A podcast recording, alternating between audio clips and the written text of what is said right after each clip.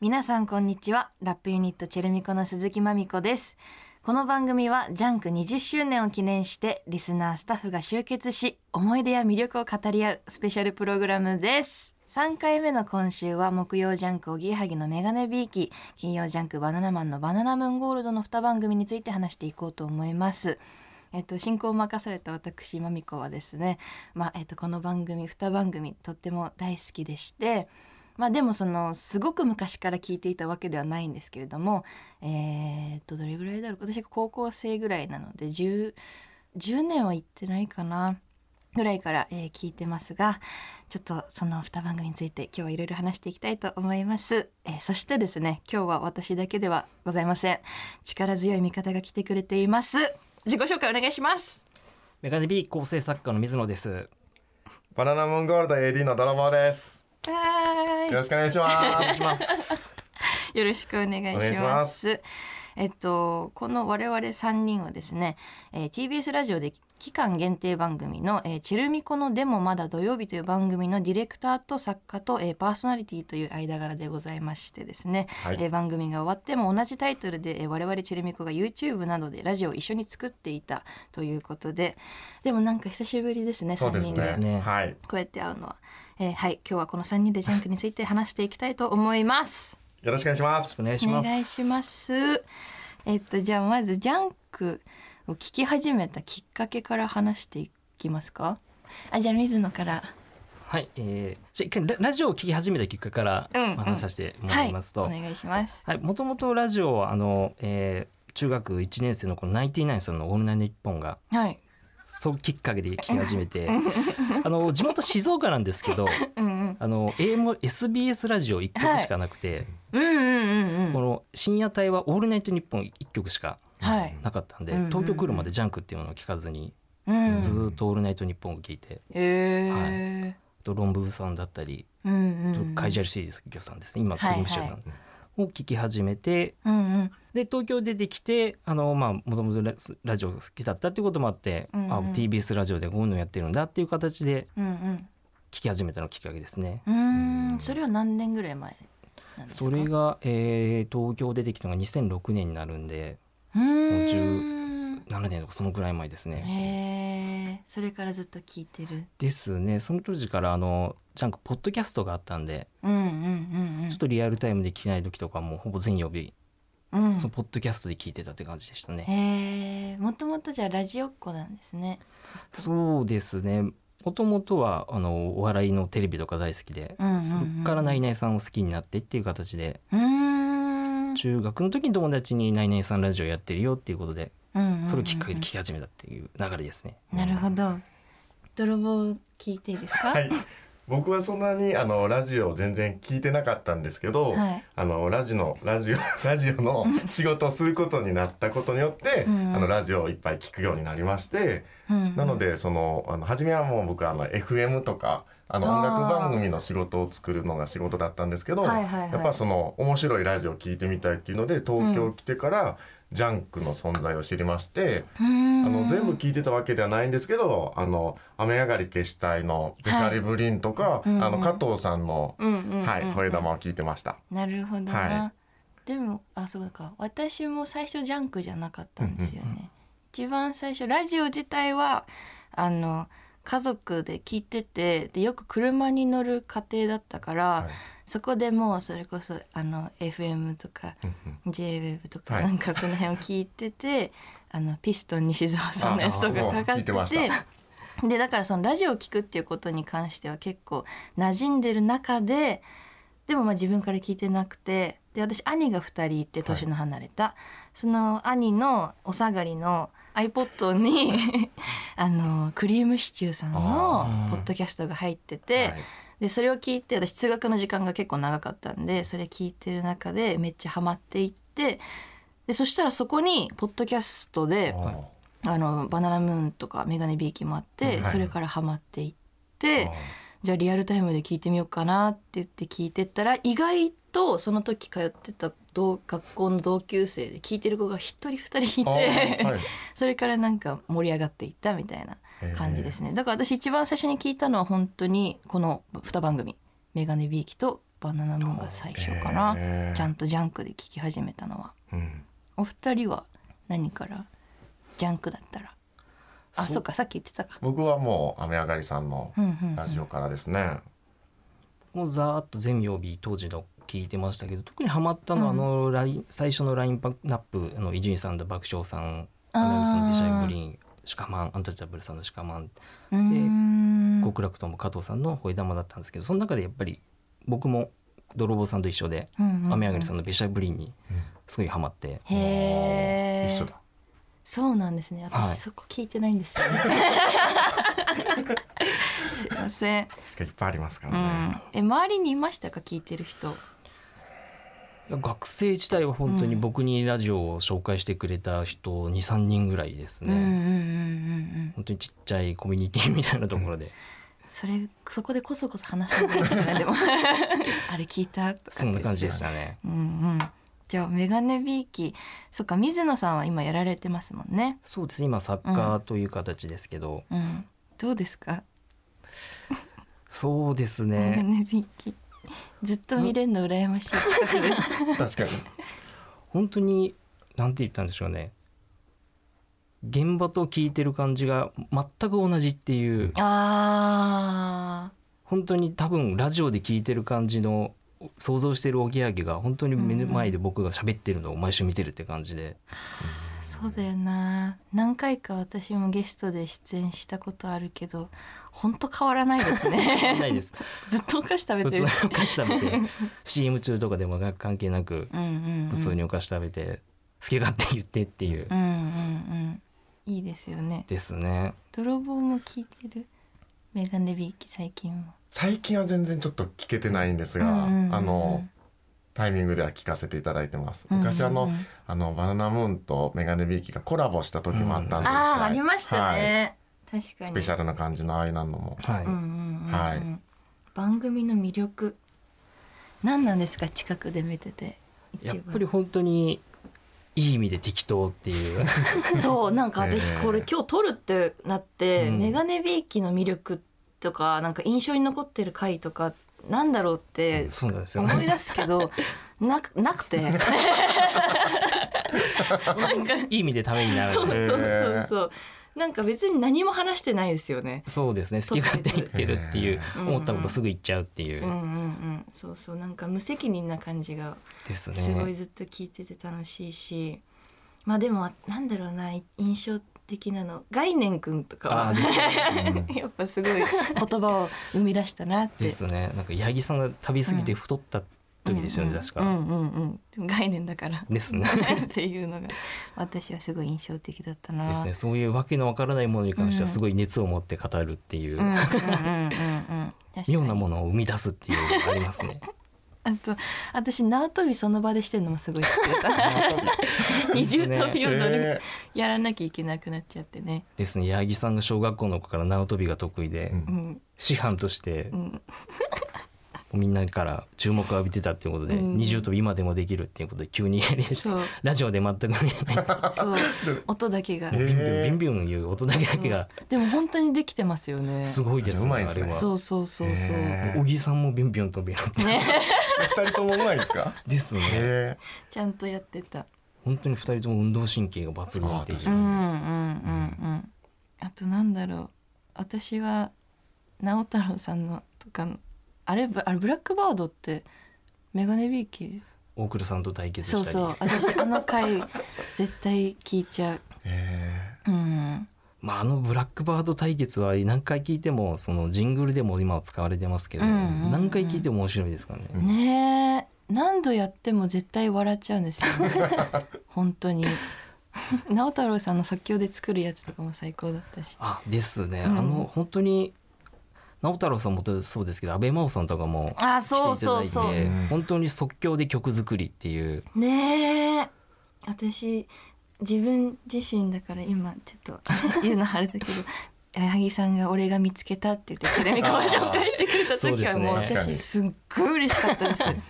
私なんかもうそれまでそのカリスマドットコムさんとかも矢作さんが見つけたって言ってて、俺が見つけたっていうなんかその画像が あってここにテロップが入ってる、はいでそれを一時期ツイッターのヘッダーにしててそうそれでその後ぐらいに俺が見つけたっていうのを言ってくれて、うんもうそのヘッダー変えましたもう見つけてもらったんでぐらい嬉しかったなですね大体世が注目し始めた頃に見つけるっていう、ねえあーそう大体アそルうバム何枚が出てる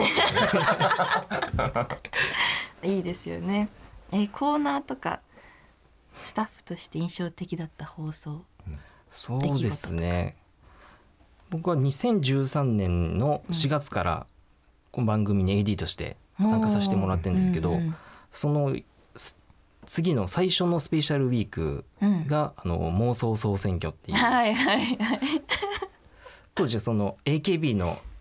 うん、総選挙がすごい流行ってた時期で、はいはいなんかこっちもやろうみたいな感じでそのまあ、う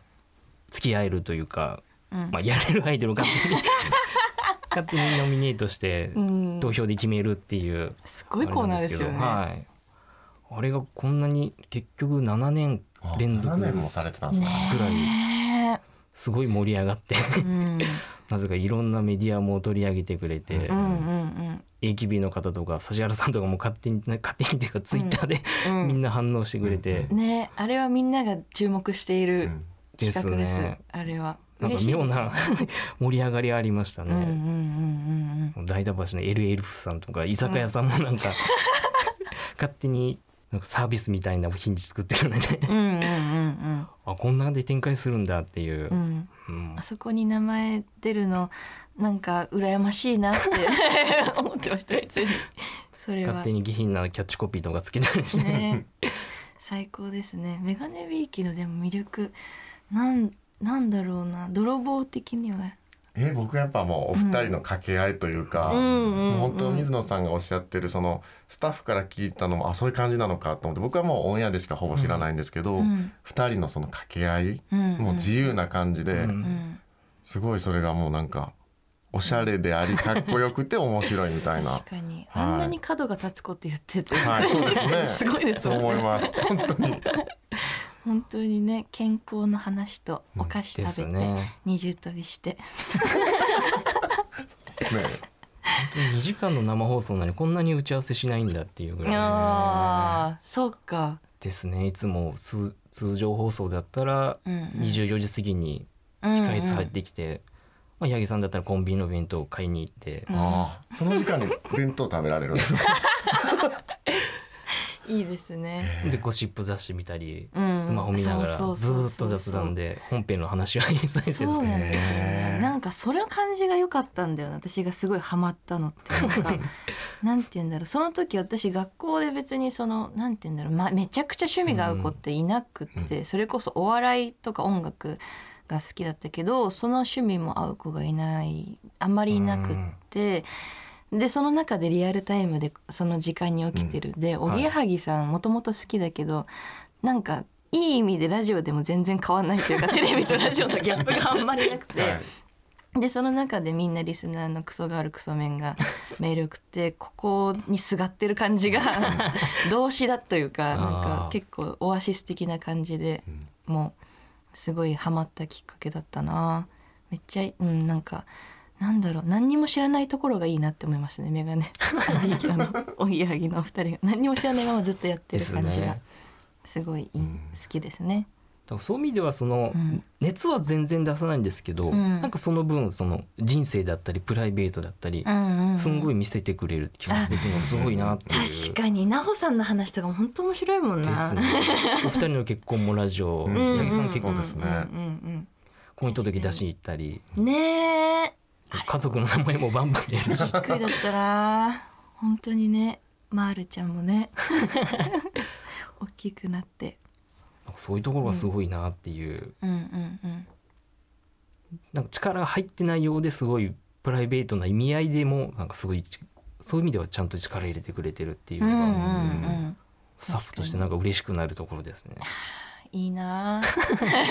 っと近くで確か見に。れるの羨ましいです。あと本当にうん、お裏表がないっていう、う、うんんうん本当にそうですね。ね何にも変わらなかったな出演した時のあの CM 中の感じも何も変わらないし あ始めるのみたいな感じで始めてるのが本当に初めて番組ついた時にうん感じたのがその放送終わってうんまあポッドキャストとか撮り終わって、うんその後10分ぐらい雑談してお帰りになるんですけど、うんうんその時も八木さんが帰るからってずっと立ち上がると小木さんもスッて立ち上がって、へえ。二人でお同じエレベーターの帰仲い いですね。っていくっていういいなあ。やっぱ、うん、あの感じが。おぎやはぎさんの魅力だよな、変わらないっていうところ。うん、で良すくねも悪くも、 なんか、何も考えてないところ が好きだな。バナナムーンを聞いた一番最初はいつからやってるんですか。僕はあのバナナマンさんももともとそのコントが好きであの、うんうんラジオからというよりもバナナマンさんのコントもあの関西に住んでたんですけどずっともうその、DVD じゃなくてビデオだったからずっとあって、うんうんうんで東京のお笑いってなんかそのバナナマンさんラーメンズさんとかがいるっていうのを知っはて、いうんとにかくすごい好きで、うんうん、で東京来てバナナマンさんがラジオやってるってのは東京来てからちょっと聞くようになりまして。あー、 今もバナナマンのキャそうでッすプと僕 も T シャツを着てますけどバナナマンさんの大ファン という大ファンですよはね、い、それでスタッフもちょっとやらせていただいてるので、うんうんちょっとまた変わった感じにはなっちゃうんですけどうんうんも、うんうんであのもともと FM とかで仕事してたんですけど、はいあのバナナマンさんの AD がうんうん辞めるかもっていう話を知り合いから聞いて、はいはいあじゃあ僕がやってみたいと思って、うんなのでラジオ少ししか聞いてないのに、うんもうスタッフやりたいっていうのを手挙げて、うんその FM のやつを1個やめて、うんスタッフに入れてもらったっていうのが、フはァンい、が入っちゃったんだねそうなんで すよそうですファンが入ってます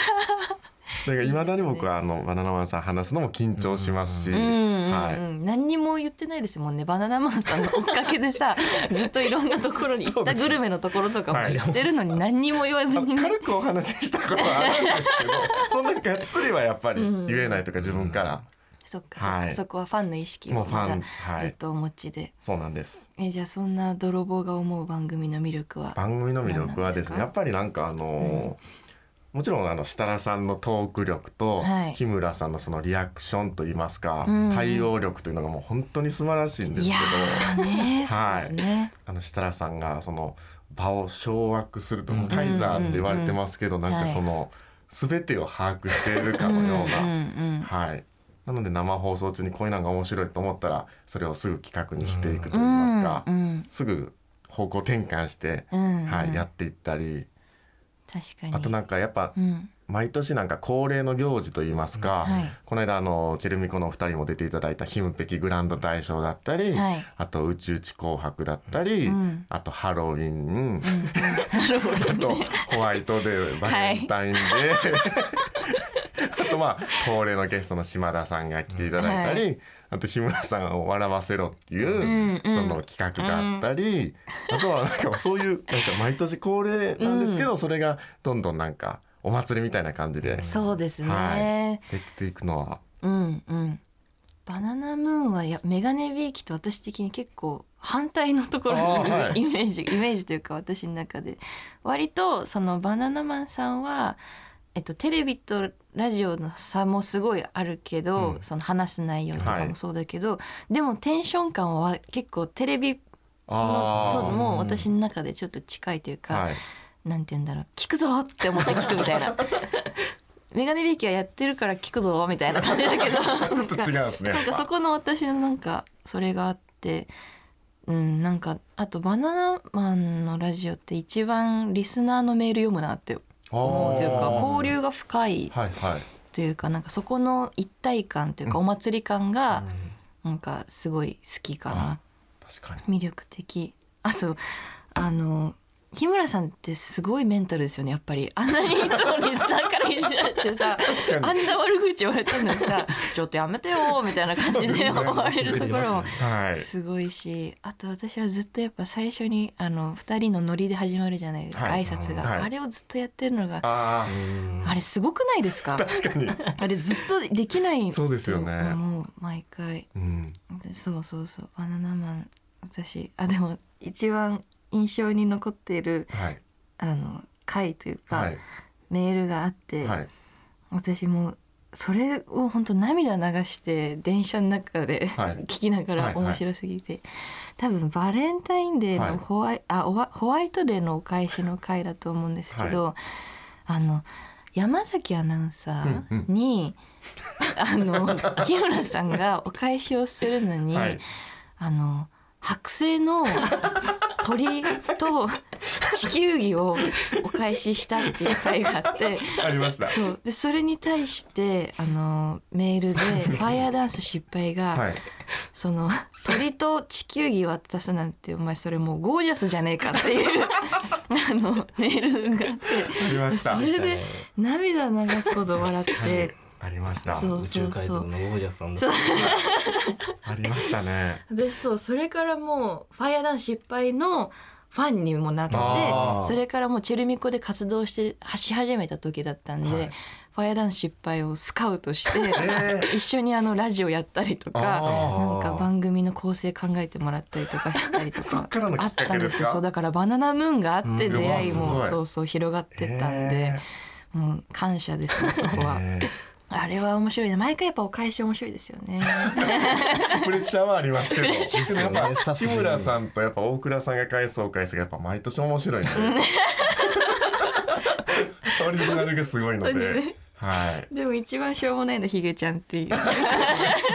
しっかりしたお返しだとやっぱりねそうですね面白くないっていう風になっちゃうので。いやーそうだよな、はい一番でも近くで見ててどんな印象ですかバナナマンのお二人いやまあほとんどテレビと出てる感じと一緒な感じはするんですが、うんうんうんなんかやっぱ僕はファン目線で見る時もやっぱ出ちゃうんでスタッフでありながら、うんうんうんうんもうかっこいいとしかもう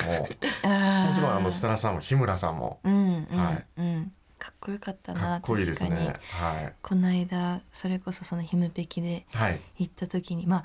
おぎやはぎの二人にも思ったけど、はいまあ、真隣にいるわけじゃないですか 2時間はいもう花がすごくて 圧倒されちゃうというか、かっこよかったなでもなんかその安 CM の時とかのはい過ごし方がお二人それぞれ違いますよね二組とも。あれ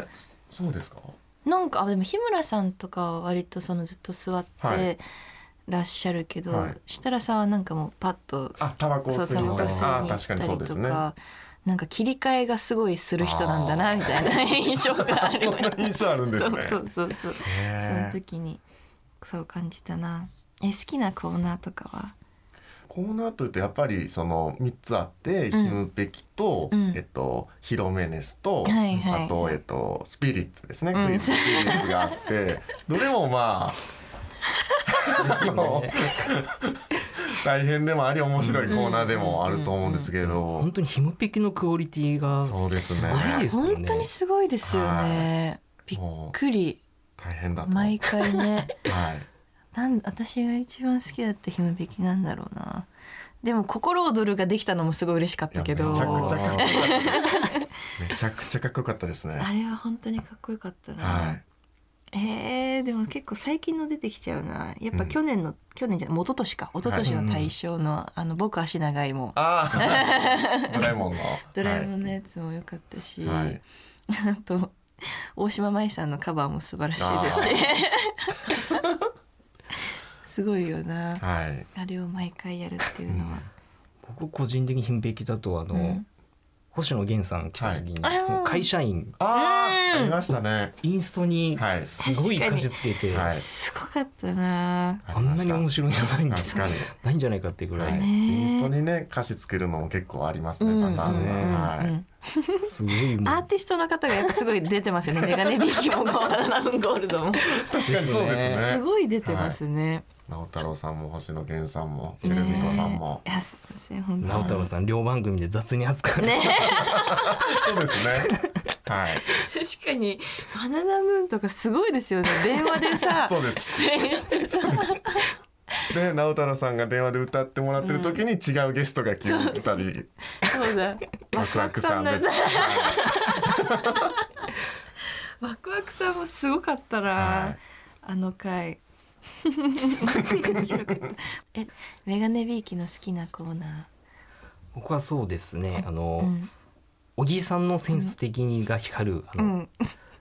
小木の美学だっうて、ん 小木っ ぽ45度っていうなんか小木さんの小木の美金銭に学、大好きはい、刺さるものをリスナーに送ってもらうっていうのがうんうんうんうんそこから展開するトークとかがうん面白いですね、やっぱり、いいですよね荻野美学私あのリップクリームは薬指で塗るやつがすごい好きでそのために薬指はあるっていう あれも好きだったな荻野荻さんいいですよねあの自分のその美学 が自分絶対でも自分では思いつかなかったけどうん確かになって思ってなってあります私ねも荻野美学を習いたいって 思うんですよねはし全力で走るのダサいと かそれから私もう電車とかで走るのやめました確かに小木さんの未だにそこが見えない感じが、ああそうですねでも小木さんって本当にでもよく考えてる人考える人だなってなんか思っちゃううんすごい気を使ってくれるそうですねすごい気を使われしるすごい繊細な 印象がある繊細ですけどいろいろ言っちゃうっていう、はいねそこのバランスがすごいですよねそうですね確かにおぎやはぎってなんかバランスがいいんだよな、なんか全てに対しての矢作さんのあのすごい愛嬌のある感じとかも、ですねクソメンって言ってますけど本当はものすごいリア充なお二人ですから、ねねえあーゴルフやって確かに運動神経抜群でもう手まぐって、はい確かに確かにな何でも知ってるっていう、ううんんでもそうでもそういいんだよなクソメンってとかクソガールって言われたいですよねすごいですもん ねやっそぱうりそうそうそうすごい本当に設楽さんはいと日村さんのはい関係性はいって、その流行り始めた頃と今でどれぐらい変わっえなんかー見てる感じでずっと変わらないと思うけどはい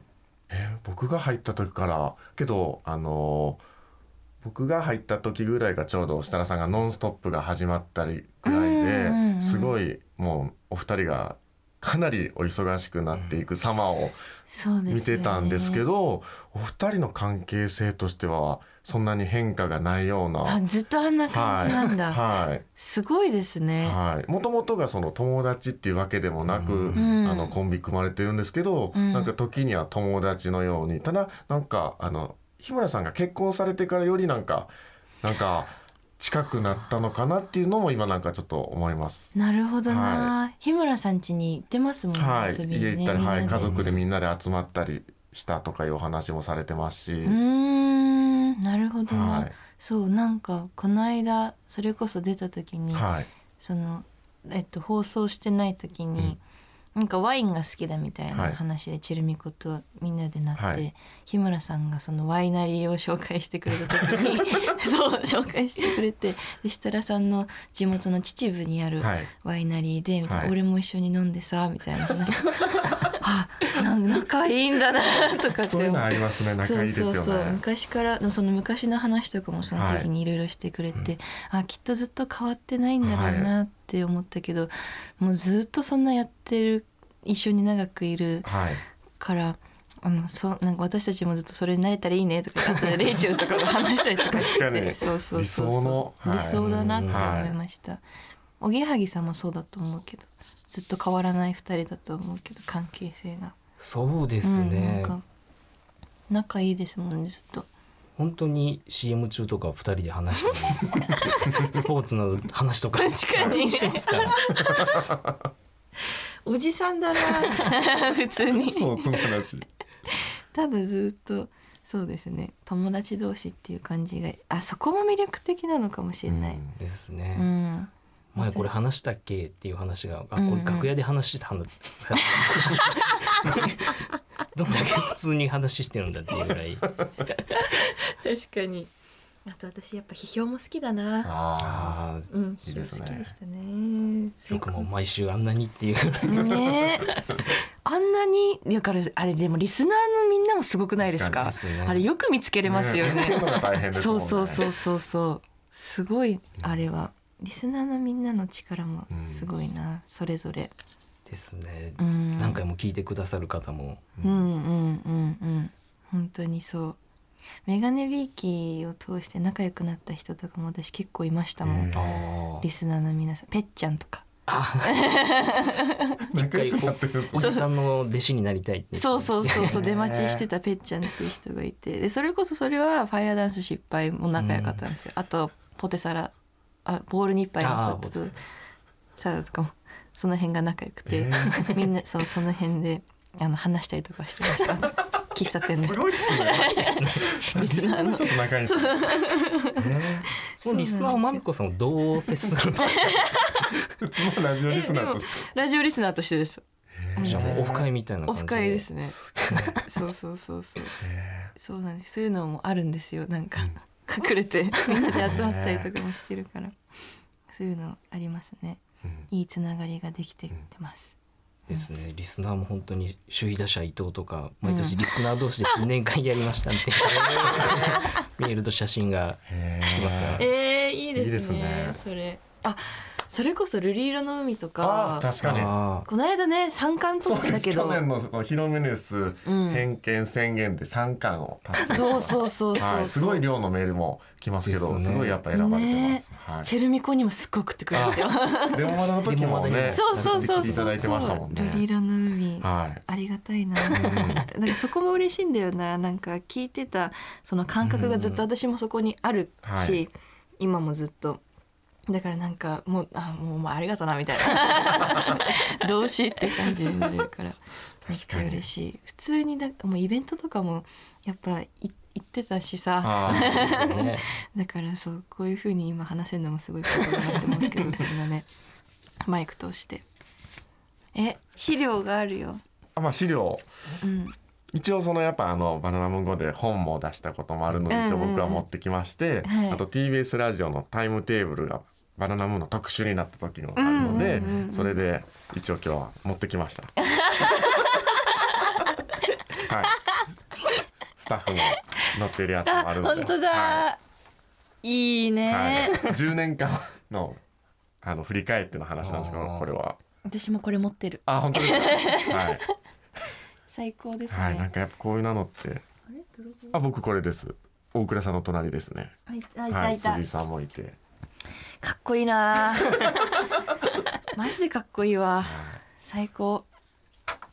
あそうそうそうこれラジフェスねあーラジフェスそうそうそうは懐かしいですい、ねはい行ったなラジすフェごいメスンバーでしたから、 TBS の前ですごいですよねあこれ、ま、やってほしいなー確かにまたすごいイベントでした激アツイベント、 2017年、はいおしゃれな衣装で行くっていうあそうですね皆あのおぎやはぎさんとバナナマンさんがテーマ決めて、うん、かっこいいな、すごいおしゃれな衣装で来られた時ですね これ最高これはでもただファンとしてグッズ持ってきたみたいな感じですか 今いやいやもちろんそれもあります し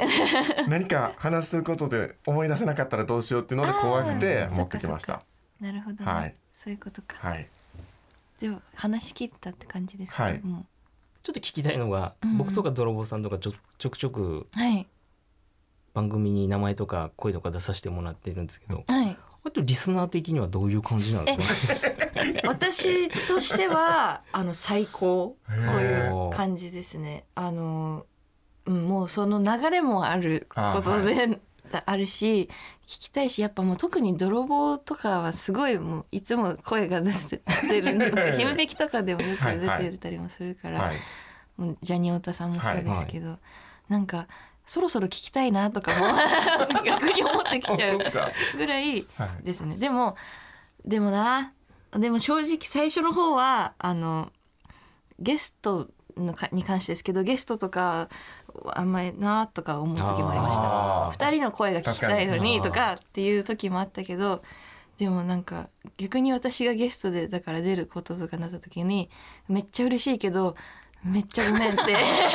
リスナーの方にはリスナーに対しあーそうですてねリスナーの皆さん本当に申し訳ないのが二人だけの声を聞きたいし二人の話を聞きたいのに本当ごめん邪魔してっていうふうに思ってたこともあったえーけどあー今今はというかあのすごいあのいいと思いますいいと 思います聞きたいですえそうですね声とかお話は。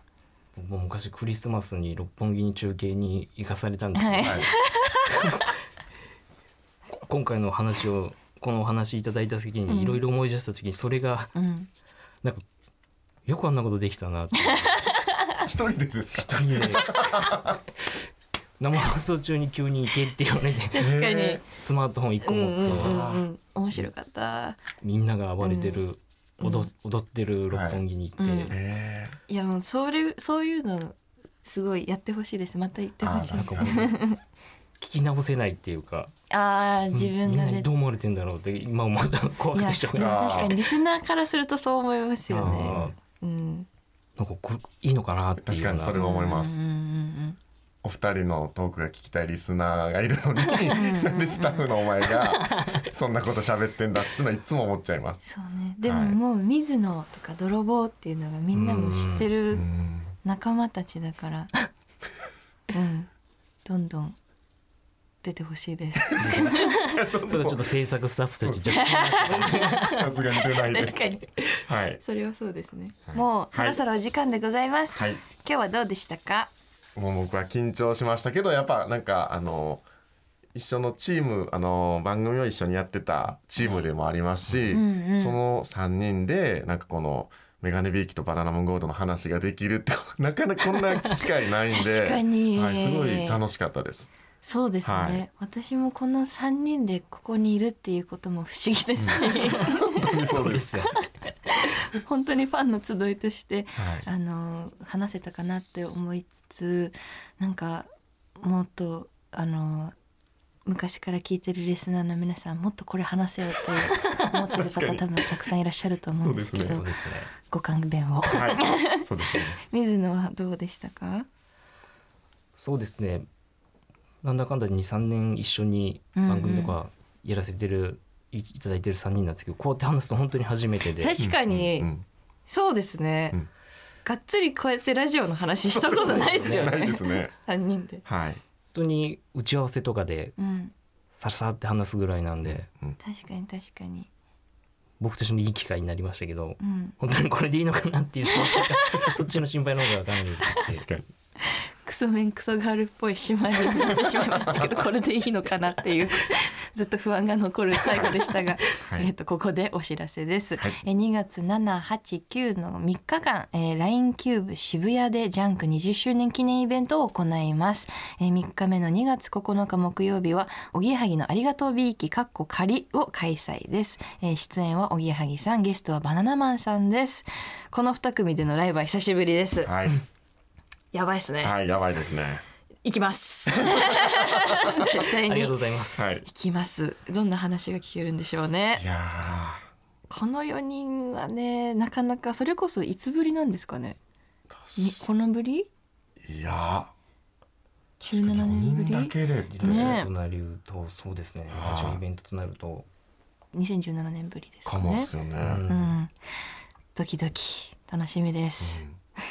はい、じゃあこちら配信もありますのでチケットの詳細はジャンク20周年スペシャルサイトをチェックしてください。ということで今日はお二人ありがとうございました。ありがとうございましありがたとう。ございます。えーそしてジャンク20周年おめでとうございます。えーここまでのお相手はチェルミコのまみこと。おぎやはぎのメガネビーキサブサッカーの水野とバナナマンのバナナムーンゴールド、AD の泥棒でした。さようなら